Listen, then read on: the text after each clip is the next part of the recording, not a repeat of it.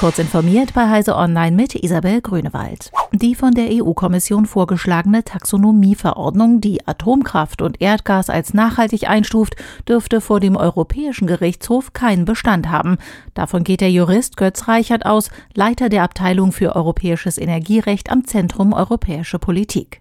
Der Europavertrag verbiete es, wesentliche Aspekte durch einen delegierten Rechtsakt der EU-Kommission zu regeln, erläutert Reichert im Tagesspiegel.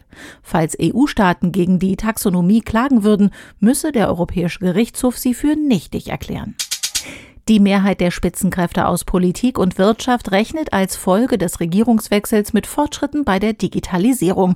Die Bevölkerung insgesamt ist deutlich skeptischer, wie eine aktuelle Umfrage ergab. Dramatisch verändert hat sich die Einschätzung der Digitalkompetenz der einzelnen Parteien durch die Bevölkerung. Während die FDP, die das Thema in den Mittelpunkt ihres Wahlkampfes gerückt hat, hier punkten kann, stürzten CDU und CSU regelrecht ab.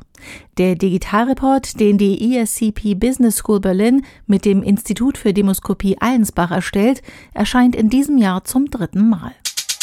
Ein Gericht in Rheinland-Pfalz hat einen Mann zu einer Bewährungsstrafe von sieben Monaten verurteilt, weil er die damalige Fraktionsvorsitzende der Grünen im Bundestag, Katrin Göring-Eckardt, auf Facebook verleumdet und beleidigt hat.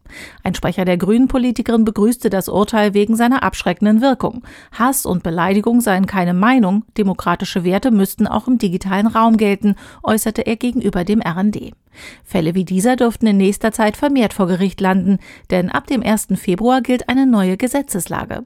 Ein verschärftes Netzwerkdurchsetzungsgesetz verpflichtet Betreiber von Kommunikationsplattformen sowie sozialer Medien dazu, alle Informationen zu strafrechtlichen Verfolgungen vorzuhalten und an die Behörden herauszugeben.